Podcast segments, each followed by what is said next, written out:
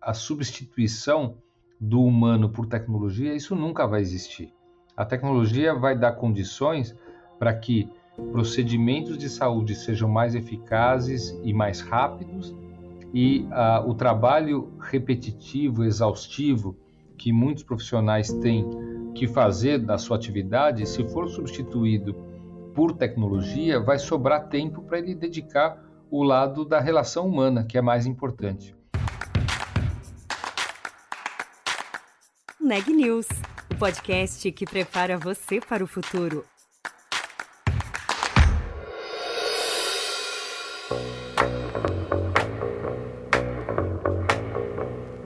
Na saúde, como em tantas outras áreas, a pandemia acelerou a adoção de tecnologia. O atendimento remoto se tornou prática comum. O uso de dados ajudou a prever novos picos da Covid-19 e a inteligência artificial ajudou na gestão de equipes em hospitais. Mas de tudo isso, o que veio realmente para ficar? E o quanto o 5G, a biotecnologia e até o metaverso ainda vão transformar a medicina? Quem responde a essas e outras questões é Sidney Kleiner, CEO do Hospital Albert Einstein e nosso convidado de hoje. Eu sou a Juliana Calzin e esse é o Neg News. Sidney, muito obrigada por participar desse Neg News com a gente, por ter aceitado o nosso convite. Eu que agradeço, é uma oportunidade e um prazer estar com vocês. Antes da gente falar sobre legado da pandemia, a gente está num momento um tanto quanto delicado, porque novos alertas começam a surgir sobre o aumento de casos. E o Einstein, é, ali no início da pandemia, né, teve uma. foi uma referência, porque foi o hospital que começou a receber ali os primeiros casos da Covid-19. Eu queria entender como que você enxerga o momento atual é, será que estamos longe ainda do fim da pandemia ou não dá nem para falar em fim? Como é que o senhor vê essa, essa nova alta de casos e como é que está a situação no, no próprio hospital? Bom, é, eu, eu vou misturar aqui algumas impressões pessoais com algumas com evidência científica, que é aquilo que o Einstein se baseia e todo médico deve se basear, né? E do ponto de vista uh, do, do, meu, da minha opinião pessoal, eu acho que o estado de uma pandemia ele se transforma conforme a propagação numa endemia, né? E a gente convive com algumas doenças endêmicas, é, como a dengue, que são uma, doenças sazonais, é, algumas doenças como a própria gripe H1N1. E eu acho que a, a Covid-19 ela vai caminhar para um estado perene de, de contaminação com picos e que deverá ser combatido por vacinas a cada período, por exemplo, vacinas que seriam sofisticadas a ponto de entender quais as variantes mais presentes no momento para proteger dessas variantes. O que está acontecendo agora é bem isso. A gente tem uma diferença marcante do início da pandemia para agora, e essa diferença ela se encontra no fato da população estar vacinada. Então, o, o vírus mudou bastante. Se a gente comparar aqueles é, coronavírus é, da, da cepa da gama, da delta, ele é bem diferente da Omicron que aconteceu em janeiro, é, nas suas mudanças estruturais do RNA. E graças à vacinação da população, a contaminação ela volta a ser grande agora por uma variação da Omicron, porém os casos são infinitamente menos graves do que a gente viu no início da pandemia. Então, hoje o que a gente vê é aumentando de novo, como se fosse uma nova onda, é, por uma variante da Omicron, porém, o, o grau de, de gravidade que ele faz nos pacientes é infinitamente inferior. Legal. E aí eu acho interessante pegar esse ponto, porque é, as primeiras internações ali no início da pandemia, né, são eram muito diferentes das de hoje, como você traz. E a gente tinha na época também o fato de ser uma doença desconhecida, ou seja, o tratamento ainda estava sendo descoberto, né? Como tratar essa doença. Hoje a gente tem vacinas. Que evolução foi essa que aconteceu nesses últimos dois anos e meio? É, é muito pertinente esse assunto, porque quando chega uma doença é, nova e nós somos médicos acostumados a fazer diagnóstico, a ter um conhecimento sedimentado, através desse conhecimento ter um diagnóstico ou uma suspeita diagnóstica para instalar um tratamento. Quando a gente está diante de uma, uma situação em que não existe esse conhecimento, esse conhecimento precisa ser gerado. Caso contrário, a gente continuaria hoje lavando embalagem, deixando roupa fora de casa.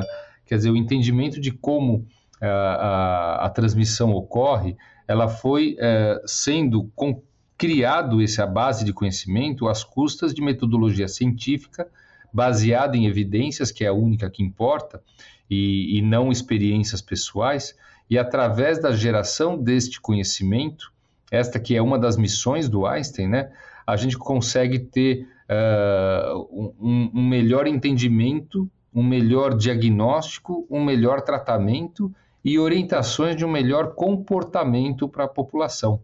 Quer dizer, o grande advento do combate à, à, à Covid-19 foi a máscara. E no início da pandemia, a gente sequer imaginava que precisava usar máscara.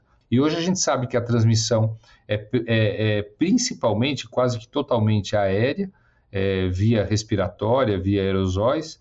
A gente sabe hoje formas de diagnóstico diferentes no passado, quando testes ficaram escassos mediante a demanda que a gente teve. A gente sabe hoje os protocolos que melhor trazem a recuperação pulmonar nos casos mais graves e, principalmente, a comunidade médica hoje tem, baseado em evidência, a melhor forma de lidar e a melhor forma de prevenir através das vacinas que foram criadas, e elas não foram criadas como muitos negacionistas da vacina ou anti-vacina é, falam que uma vacina que foi produzida tão rápida não pode ser eficaz. Não, essa tecnologia já vinha sendo estudada. O que foi rápido foi adaptar o RNA deste vírus à vacina e aí sim ter uma vacina eficaz ou mais de uma vacina eficaz. Então, tudo isso é a prova de que é, a metodologia científica é a que importa para que a gente tenha uh, o suporte na tomada de decisão. E nesse período também, é, algumas tecnologias que já vinham se, sendo usadas na medicina passaram a ser usadas cada vez mais, né? Por exemplo, a telemedicina e Isso. formas de tratamento remoto, né? É, durante a pandemia, inclusive, a gente viu que o tratamento, a forma de consulta via telemedicina, ela passou no Congresso, ela foi regulamentada, né? Até porque existiu essa demanda crescente que explodiu. Como que vocês enxergam hoje essa medicina remota? Ela, vocês já vinham usando essa tecnologia antes, mas qual é o, o estado dela hoje? Como que ela pode ser complementar aos, a, ao presencial? Bom, o, a telemedicina, e, e, não é uma teleconsulta, a telemedicina é um conceito mais amplo, ela já vinha sendo, vinha sendo utilizada aqui no Einstein desde 2012, quando nós criamos o Centro de, de Telemedicina. É, mas ela isolada não é a única inovação tecnológica, né?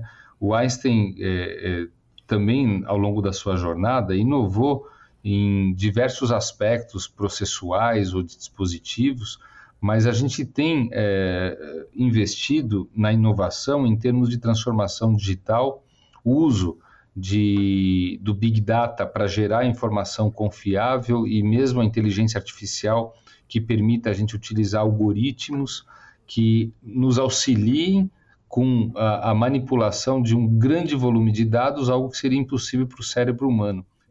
É, a transformação digital e, e, termos uma diretoria de Big Data aqui permitiu fazermos projeções que auxiliaram é, governos, auxiliou o governo do estado, município, inclusive o Ministério da Saúde, a fazer a projeção com base em dados obtidos na Europa, quando tinha as infecções, a, a, as ondas de, da Itália, da Espanha, lá em Madrid.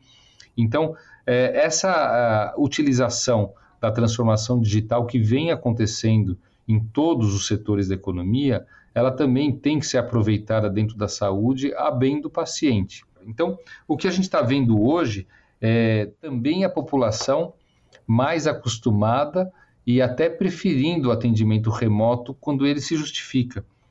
Então, uh, é, é, importante a telemedicina? É importante. Nós temos um país gigante onde não temos especialistas e profissionais é, em áreas mais distantes. Nós temos aqui na região sul e sudeste, mas não em, em várias áreas do nosso país.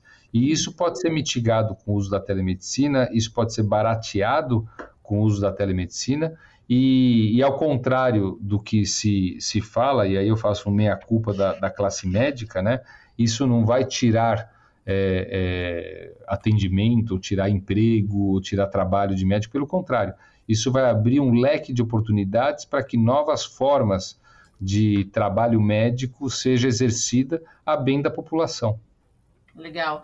Não, e além da consulta, que ficou, foi uma coisa que, enfim, foi até necessária, né, durante a pandemia, é, existem outros recursos possíveis para essa medicina, e aí na forma mais ampla, acontecer à distância, né? Inclusive é, operação e, e, e outros tipos de procedimentos que podem acontecer à distância. Como é que vocês têm trabalhado com isso? Eu sei que também não vem desde a pandemia, vem de antes, mas imagino que também como é, aconteceu com todo o setor de saúde, talvez isso tenha se acelerado nesses últimos dois anos. É, a, a gente imagina, obviamente, que nós vamos precisar de conexões melhores, que será possível e mais seguro, tem que ter segurança de você fazer procedimentos remotos ou diagnósticos remotos. Existe uma esperança muito grande é, com a vinda da tecnologia 5G de comunicação, né, que teria um menor delay na, na, no tráfego dessa informação impedindo atraso, por exemplo, na manipulação de um robô cirúrgico, né? Mas nada disso é certo que vai acontecer, a gente precisa ter muito teste, porque o que mais importa aí é a segurança do paciente, e para isso, dentro da nossa diretoria de inovação, nós temos já e criou-se o 5G Lab, que é um laboratório onde todas as tecnologias serão testadas frente a essa nova forma que que deve chegar em, nas capitais, em alguns, acho que mês que vem já deve ter algumas capitais utilizando 5G, mas principalmente o país todo, né? Vários municípios é, hoje carecem até de 4G. Então, uh, quando a gente fala da oportunidade com a conexão melhor, a gente tem oportunidade de procedimentos, tem oportunidade de é, interação diagnóstica, por exemplo, fazer uma tomografia numa região onde não tem um radiologista e o outro radiologista faz a análise ou até a execução do exame, né? E capacitação profissional, é, você ter um preceptor cirúrgico sem que ele esteja próximo àquele ato cirúrgico, mas existem tecnologias que permitem você, inclusive, apontar numa tela é, de laparoscopia da transmissão da cirurgia remotamente as suas orientações ou as suas recomendações quando você é o preceptor orientando alunos com, ou residentes com menor experiência. Eu acho que tem um, uma oportunidade gigante, uma avenida. É, eu vou te dar um exemplo, Juliana. Aqui durante a uhum. pandemia, o, nós percebemos ao longo da segunda onda que o pico do aumento das consultas relacionadas à Covid na telemedicina ele antecipava o pico da procura de leitos do hospital em 10, 15 dias. Olha só. Então, quando a gente plotava a curva do aumento na telemedicina, na curva do aumento da internação, ela tinha 10 dias que permitia o Einstein se preparar para esse aumento de demanda que viria 10 dias depois. Isso só é possível quando você tem a informação sendo manipulada. Obviamente que o, o, o homem é que faz o algoritmo, a estratégia e vigia para que ela dê certo, mas isso permite a gente se preparar melhor. E aqui, de fato, não houve nenhum paciente que chegou no nosso pronto atendimento ou que é, foi internado por médicos do nosso grupo clínico que faltasse leito. Mesmo com o hospital de campanha construído aqui no estacionamento, com a abertura de novas alas, mas essas projeções que permitiram a gente ter esse tipo de comportamento. Legal. E aí, é, um, você citou o laboratório para inovação com 5G, né? Uhum. E o Einstein também é, tem feito parceria com startups, né, para desenvolver novas tecnologias dentro do setor de saúde. Como é que é essa parte? Como é que tem sido esse programa de parceria e de inovação também aberta? Então, a, a nossa diretoria de, de, de, inovação, ela começa em 2014, né?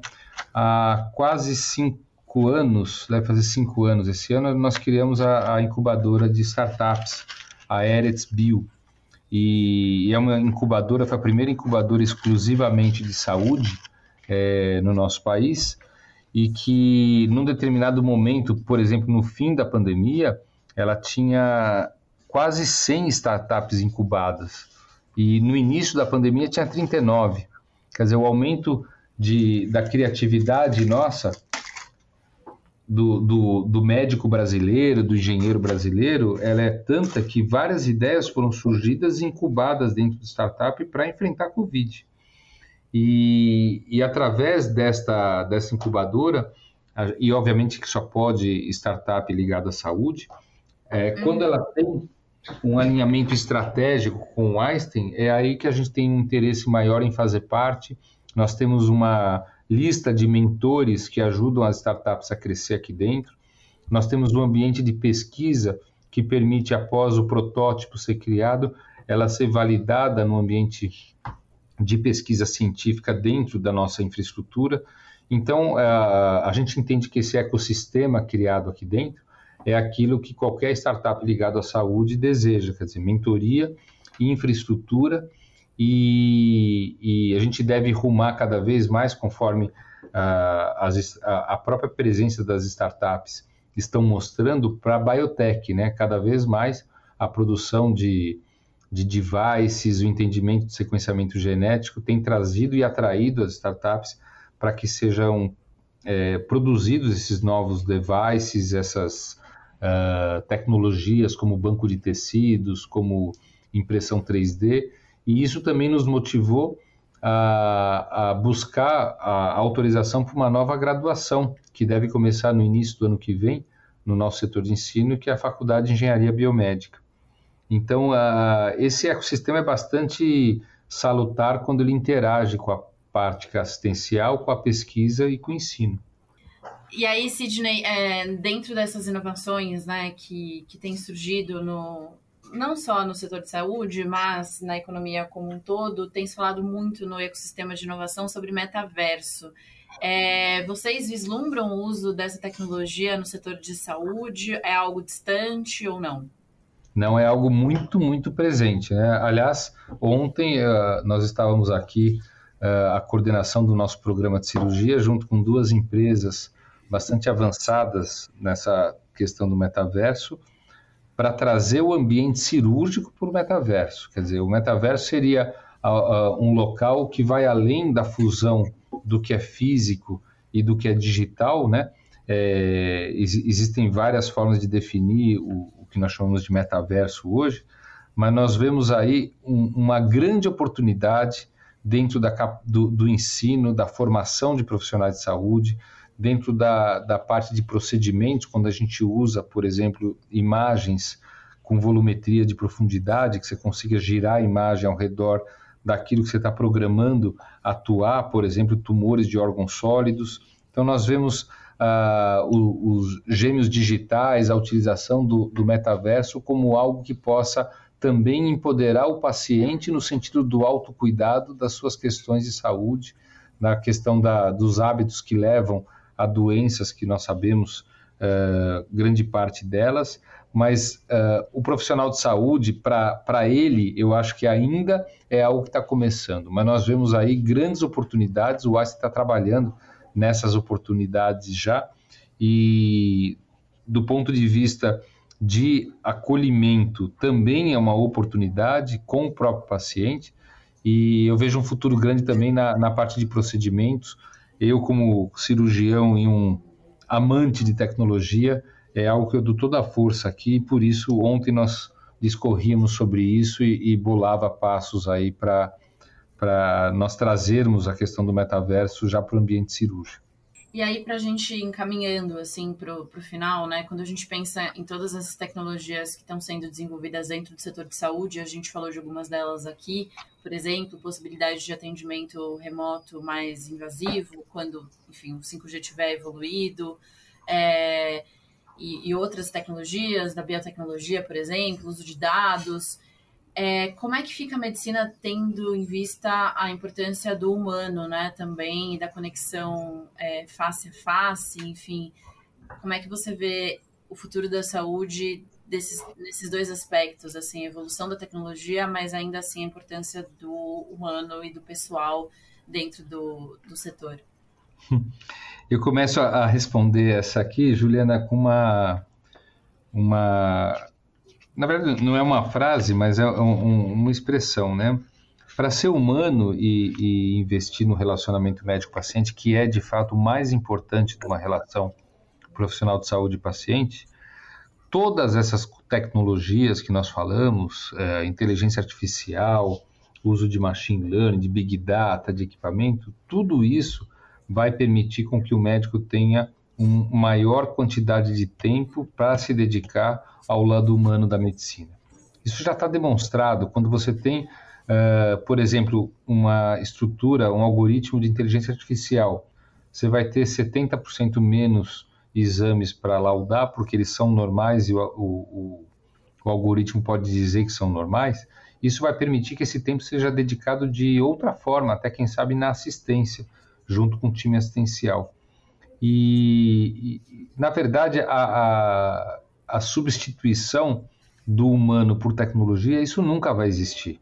A tecnologia vai dar condições para que procedimentos de saúde sejam mais eficazes e mais rápidos, e o trabalho repetitivo, exaustivo, que muitos profissionais têm uh, que fazer da sua atividade, se for substituído por tecnologia, vai sobrar tempo para ele dedicar o lado da relação humana, que é mais importante.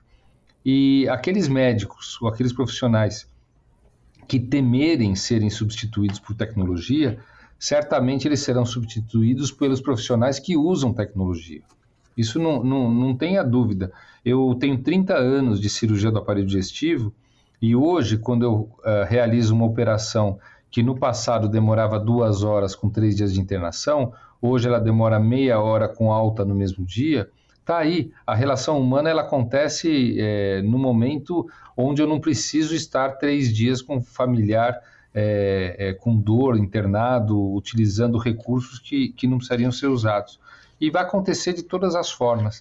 Eu não preciso perder, não, não vou precisar perder o tempo, por exemplo, gerando relatórios de consulta, quando houver um entendimento de linguagem natural que transfere a nossa conversa para dentro de um prontuário eletrônico capaz de gerar Big Data. Então, eu vejo o uso tecnológico como algo que permita o profissional de saúde exercer o seu papel do relacionamento humano. E eu acho que é uma grande oportunidade, inclusive no nosso país, que sofre com esse problema de falta de médicos, né? A tecnologia talvez possa otimizar os profissionais que, que trabalham hoje no mercado. É, é isso mesmo, né? Na verdade, você vai ter é, um grande ganho de acesso, porque também quando você tem um tempo maior, você consegue trazer o, o seu trabalho para um número maior de pessoas da população. Legal. Maravilha. Doutor Sidney, muito obrigada pela conversa e pela entrevista aqui ao Neg News. Eu que agradeço a oportunidade, um abraço, muito obrigado.